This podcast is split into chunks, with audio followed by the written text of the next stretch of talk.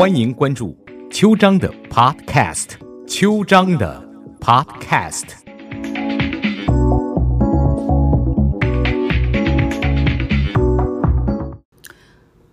早安湾区，我是邱张律师。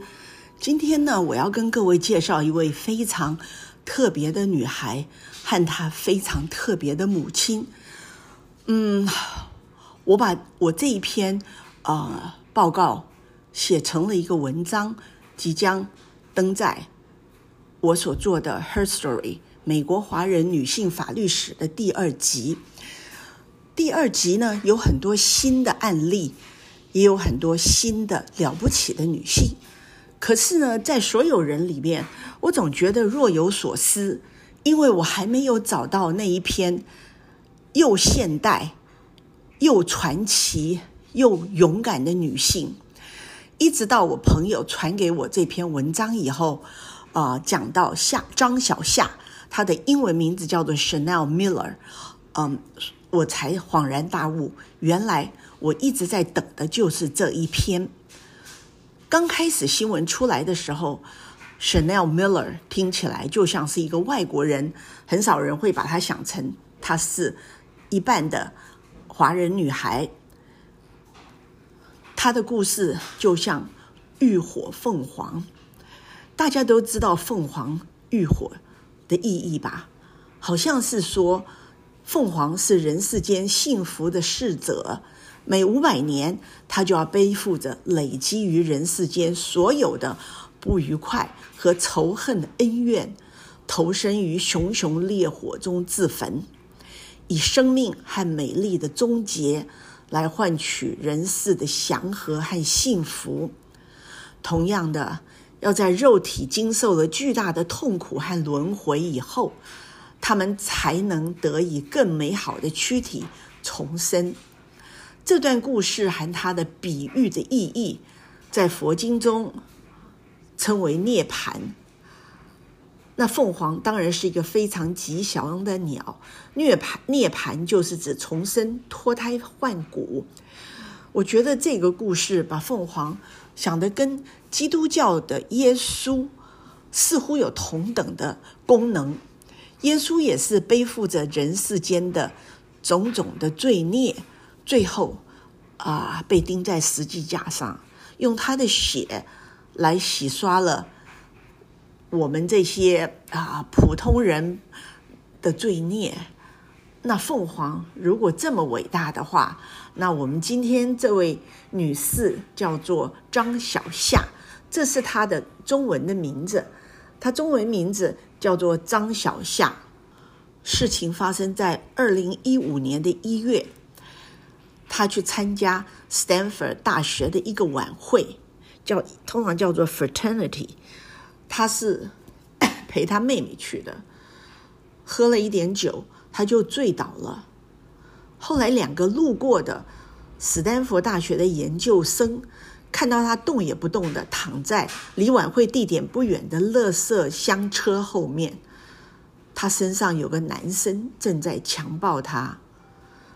强暴犯看到两个 男生学生过来以后就要跑，结果被这两个男生按住，报警，一直到警察来了以后，这两个学生才离开。这个强暴犯后来被发现是斯坦福大学的学生，而且是游泳游泳队的明星，他的名字叫做 Brook Turner。之后，Turner 被起诉。检察官建议六年监禁，但是法官呢叫做 Aaron Persky，却只有轻判他六个月的徒刑。Turner 后来最后只做了三个月就出狱了，因为典狱长吧或是保释官说他表现的非常的好，所以一个强暴夏小夏的。女性没有任何一个男性没有任何解释，只做三个月。你知道最近 Harvey Weinstein 就是好莱坞的那位大亨，他强暴的女的不晓得有多少，至少有六个女性出来告他，大部分时效都已经过了，可是呢，有两个人好像还是可以起诉他，最后，当他们声泪俱下的讲完他们故事以后，法官动情判了 Harvey Weinstein 二十三年。Harvey Weinstein 已经六十多岁了，这只是纽约的审，往后还有加州还要审，他会被啊送到加州去受审。各位知道，Harvey Weinstein 的事情，在第一个女性、第二个、第三个、第四个出来以后，他基本上就毁了。可是他毫无悔意，他觉得这算什么嘛？对不对？我们张小夏的案子的强暴犯叫做 Broke Turner。他也是毫无悔意，他爸爸更是夸张。他爸爸说：“怎么要判我儿子那么久呢？他只不过二十分钟嘛，二十分钟怎么要换二十年的生命呢？”这个时候，检察官狠狠的对他说：“强暴就是强暴，不管是几分钟。”各位就知道了，这种性侵害在美国并不罕见。但是愿意出来打官司的人少之又少，一个是当事人不愿意自己的身份和隐私曝光，第二是在美国打官司非常的劳心伤财，而且你随时都会变卦，所以你必须强迫自己，我要坚持下去，不要怕苦，不要怕贵。虽然张小夏的案子是地区检察官主动起诉的。可是各位知道，如果他输了这场官司，他就可能永远生活在性侵的阴影当中。张小夏从一开始就显出他性格刚强的一面，他勇敢地站出来配合起诉。没有人知道这个家庭，包括他爸爸妈妈还有一个妹妹，在这三年里经历了多少痛苦。他家人上法庭的时间多到想吐。法官偏心，律师扭曲事实，哎，这个好像是一定的啊。犯人撒谎啊，这也是一定的。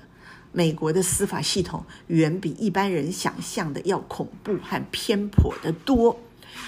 我个人呢，本来今天早上有一个 deposition，我想到我的客户作为房东，在旧金山又受到的房客的各种屈辱，我今天早上非常的不想去。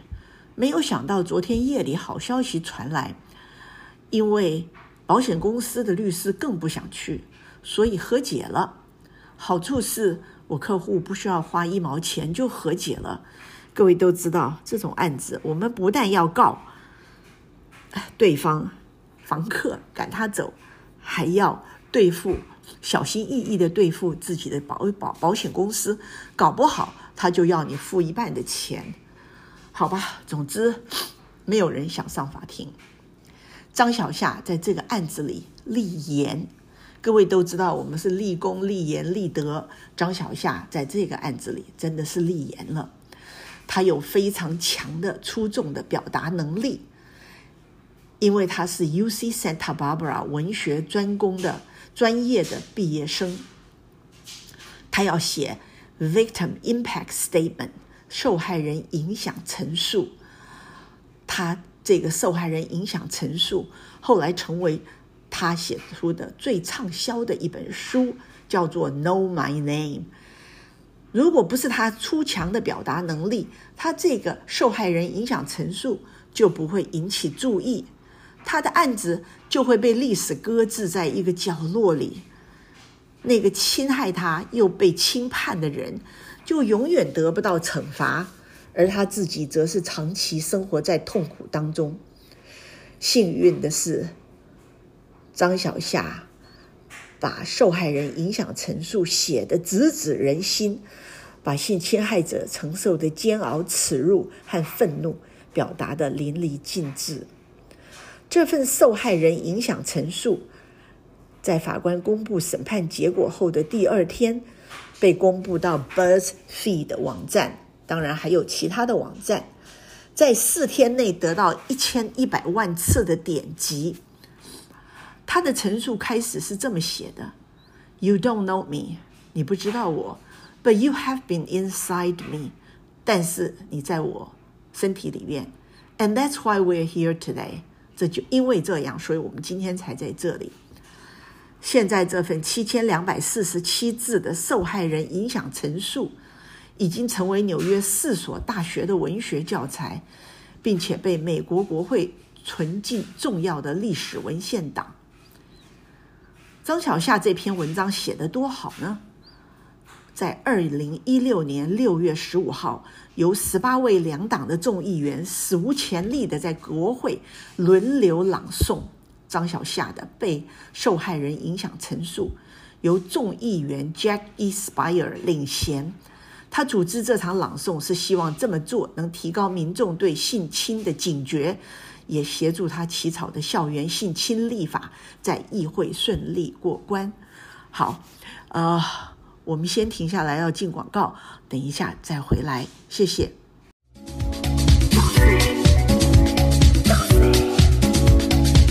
感谢关注秋章的 Podcast。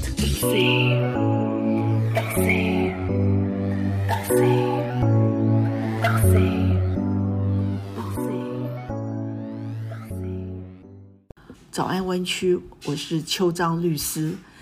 我们继续讲张小夏的故事。张小夏写的受害人影响陈述，影响之大，席卷西方媒体，《纽约时报》、CNN、NPR、雅虎、洛杉矶时报、BBC 等都大幅报道他的故事。CBS 的电视节目《六十分钟》对他进行了采访。他的新书《Know My Name》引起舆论对校园性侵议题的重视，登上了亚美逊新书排行榜。张小夏的案子的影响有多深远呢？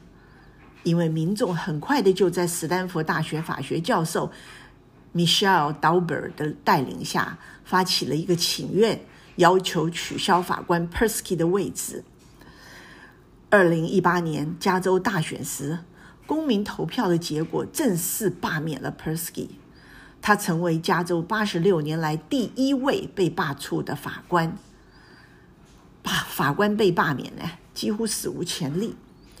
而且呢，加州也立法为性侵害立法，因为 Turner 他的案件的轻判引起了众怒，加州议会迅速通过两个法案来更新。相关性侵的州法，Assembly Bill 七零一扩充于对强暴的定义。现在强暴除了阴茎的侵入之外，还包括对手指、脚趾还有身体其他末梢部位的侵入。第二条法律是 Assembly Bill 二八八八，规定性侵不省人事或酒醉的，将遭强制性犯罪，最低三年有期徒刑。最终版的 Bill 二八八八及 Bill 七零一在加州议会全数通过，由州长 Jerry Brown 于二零一六年九月三号签字成为法律。Turner 还没有这么快的被饶恕，他的大头照被两位女教授 Kelly Marie Ranson 和 Mary Dodge 的教科书叫《刑事司法入门》。中强奸的定义，所以 Turner 成为刑事教科书中强奸犯的定义永垂不朽。该书在第二十页强奸的定义下面是这么写的：Broke Turner，一个斯坦福大学的学生，在垃圾箱车后面性侵及强暴了一个失去知觉的女生，但他在服刑三个月后就出狱了。有些人很惊讶，刑期怎么会这么短呢？但是熟悉刑事司法处置性犯罪的人则认为他怎么会被判刑呢？你觉得呢？二零一六年，本书作者之一 Ranson 在接受 Fisher Victimology Award 的时候致辞说，他书是想改变目前刑事司法系统中。被害人及加害人被重视的程度，因为现行司法教科书里对于警察、法院、矫正机构非常看重，几乎没有人愿意提及被害人，反映出被害人根本就是处在当前刑事司法系统的阴沟里。所以 r e n e s s o n 说，在我的书中，被害人站在书的最前面及书的正中心，跟警察、法院和矫正机构一样重要。这才是正确的比重。由于张小夏的受害人影响陈述，说出了众多性侵害者的心声，激起了全美对性侵的关注，但也让他招来了很多网络的指责。有人说：“你自己先喝醉酒了。”有人说：“你是不检点才引来袭击的。”张小夏回答说：“强奸。”不是醉酒的惩罚。我们文化中确实有这种病态的想法，好像如果喝量过量，喝酒就活该受到强奸。Turner 的其他惩罚是，他除了是公诸于世的性侵害者，必须注册居所，他的犯行和他住哪都是公开资料。史丹福大学惩罚他终身不得再进入史丹福大学的校园。美国国家代表队重申，Turner 终身不得代表美国参加游泳竞赛。他想参加奥林匹克竞赛的美梦就此幻灭。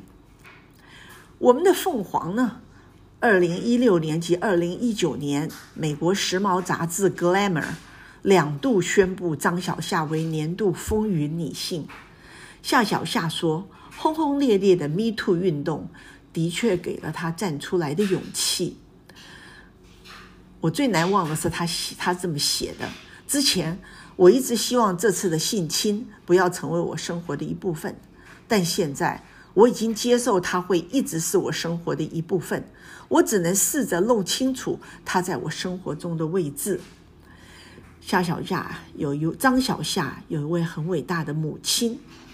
他的母亲呢，叫做张慈，是一个非常出色的北美华人作家，来自于云南。张慈的经历颇为传奇，因此他这么勇敢的替他的女儿撑了三年的诉讼，最后得胜。我一定要把他的口述历史放在我们华人女性伟大的口述历史当中。张小夏之前由于种种顾虑和担忧，在网络上用的是 Emily Doe 的化名。后来，他足够自信，回复了他的本名。和他的身份同时浮出水面的是他的华裔身份。之前，Chanel Miller 一直被认为是一名华人，但他有一半的华裔血统。他妈妈张慈说。社会不公正是由于弱者无法扭转自己的命运，但是大家读了他的书《Know My Name》，就会知道这三年这个孩子是怎么过来的。反正，母亲的泪已经干了，现在能让母亲笑的，就是张小夏通过写作治愈了自己。性侵随时有可能发生。而且，通常性侵者都是小孩最亲近、最信任的家人、邻居、亲戚等，令人痛心无比。对小孩性侵是人类不可言之恶，可是又常常发生。将近百分之十几到二十几的小孩，在长大到十八岁以前，都有可能遭到性侵。或是性骚扰，它随时可能发生，所以在性侵面前，沉默就是纵容。只有更多像张小夏这样的受害者，勇敢的站出来，讲自己的故事，让性侵害者得到应有的惩罚，我们才能保护更多的儿童及孩子。才能震慑更多的潜在之恶。张小夏的新书封面有三条金线，好像是日本陶瓷的裂缝，是用金子来补的。它的寓意是万物皆有裂痕，但那就是光线进来的地方。张慈感叹的说。上天选择了张小夏来经历这一切，但愿他用他的名气为天下的女孩争权利，为那些遭到性侵的弱者争权利。张小夏的故事先讲到这里，我希望各位都有感慨。第一个提醒，看看你平常有没有看到可能的小孩或是年轻人被性侵。如果你看到的话，请你勇敢的打九一一的电话，请你勇敢的找机构，让这名性侵受害者受到心理的治疗。如果有男生，特别是年轻的白人的、有钱的、有地位的男生，觉得性侵是他要的吧？他应该很爽吧？他应该觉得很棒吧？我还会看上他。如果你碰到这样的人，请你千万不要纵容，一定狠狠的跟他说，法律上的惩罚是无与伦比的，是终身的。看看 Turner，他所受的惩罚就知道了。法官也被罢黜，他不能再进 Stanford，不能再代表奥林匹克游泳队，永远是性侵者。他的故事，他的罪行永远是公开的，够丢脸了吧？好吧。我是邱章，我们下周同一时间再见，谢谢。